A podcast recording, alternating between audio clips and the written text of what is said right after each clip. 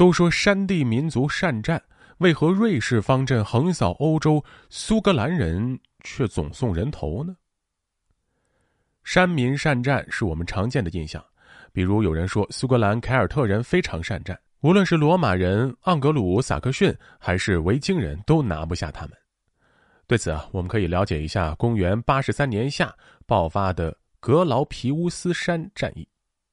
大家好，我是冷军，欢迎收听冷兵器研究所在喜马拉雅推出的独家音频节目《天下兵器》。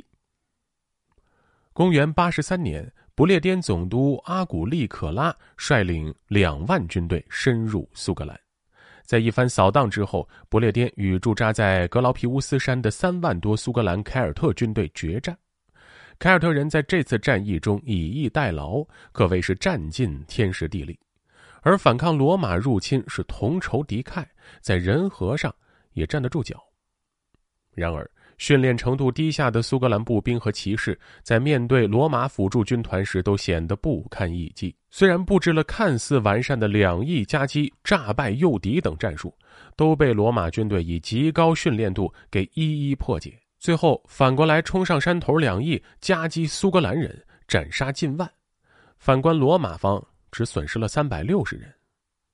这样看来，苏格兰凯尔特人的表现也并不比布迪卡女王率领下的南不列颠凯尔特人强，也难怪在中世纪时，苏格兰人一次又一次成为英格兰长弓兵的经验包。按理说，这苏格兰山地蛮子如此费拉不堪，与他们长期对阵的不列颠军团也应当因为与之旗鼓相当而不堪一击才是。就像明朝后期明军和已经严重退化的蒙古人长期对战之后，面对后金军队时表现的不可直视，但史实却让人大跌眼镜。不列颠的罗马驻军几乎堪称帝国之冠，尤其是第九军团最为威名赫赫。著名的君士坦丁大帝就是在不列颠军团的支持下击败一众强敌，最终成为帝国共主。我们来分析一下苏格兰山民为什么战斗力差。首先，因为他们十分穷苦，以至于没有资源来组织起来训练，装备也普遍非常差。偏偏苏格兰山民又非常凶悍，战斗起来前仆后继，一往无前。但这种无组织的冲撞，在五倍训练精良的职业军队面前，不过是排队送人头罢了。但这并不代表山民没办法对抗罗马军团，正面战打不过。还可以凭着熟悉地形的优势打游击和伏击，在群山叠嶂中且战且退，来捍卫自己的家园。人有失手，马有失蹄，再精锐的部队，如果在山沟沟里挤成一团儿，也难免陷入任人宰割的境地。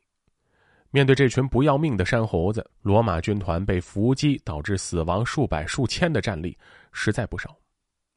大家可以联想越战时的情况。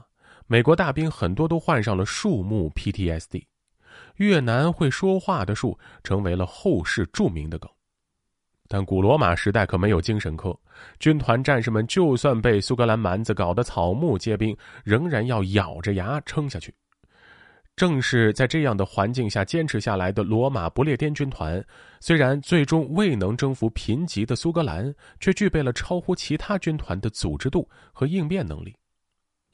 法外之王罗伯特·布鲁斯在班诺克本会战的传奇，铸就了最弱击败最强的绝唱。但对于苏格兰武士而言，这也是不可复制的绝唱了。未来，他们仍然是强者的磨刀石。山民坚韧，翻山越岭，能耐劳苦，这都是适于做兵员的优秀特质。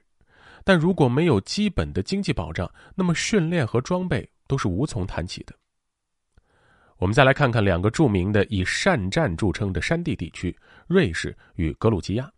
瑞士以捣死不顾的骑兵方阵闻名，而格鲁吉亚作为山区，却诞生了当时西亚地区最强的骑士，战斗力丝毫不逊于能以一当十的十字军。我们需要注意到的是，这两个地区都处于古代的商业要道上，也具备合格的农业出产。这些地区并不能复述到士兵被奢靡风气所腐蚀，但财力却足以保障战士的训练和装备，这样才能将山民的勇武发挥出来。而古代的苏格兰实在是太贫困了，正如俗话所说：“贫穷可以成就一个人，但更能毁掉一个人。”对于一个民族，也是如此。而西南地区的土司领地和少数民族部落，大多并不在商路上，闭塞就不利于军事体系和组织度的提升。譬如陆川王朝战斗力已经是西南翘楚，足以压制东南亚，但面对明初军队仍然是不堪一击。他们的普遍贫困加上中央政权的猜忌，他们不可能将全部资源用在军事上。因此，虽然西南也有白干兵、狼兵这样骁勇善战的山地战士，但数量终究是有限的。直到近代，云南的开发到了一定程度，蔡锷将军才以云南地区果劲坚韧的山民为基础，训练出死不言退的近代滇军。滇军普遍质朴寡欲，不图享受，一心英勇杀敌。在与日寇交锋过程中，数十万滇军未出现一个级别稍高的汉奸叛徒，四十二万滇军出省抗战，牺牲人数竟然达到了二十二万人，死亡率高达百分之五十二。近代滇军的浴血战士，可谓在民族复兴的长河中谱写了一曲荡气回肠的铁血战歌，也让我们知道，不被国家所辜负的勇士，必将成为最英勇的战士。相对的，苏格兰人也一度以雇佣兵闻名于世界，证明了有了足够的训练和装备之后，他们并非不能复制班诺克本的传奇。然而，不列颠帝国似乎从未在乎这些凯尔特人的生命。在爱尔兰大饥荒断送了数百万爱尔兰人的生命之后，英格兰继续漠视着苏格兰的利益。近年来，苏格兰的民意汹汹，无疑只是一次次被英格兰所辜负的结果。好，本期故事到此结束。喜欢节目的听众朋友们，欢迎您点击关注，同时订阅专辑。咱们下期再见。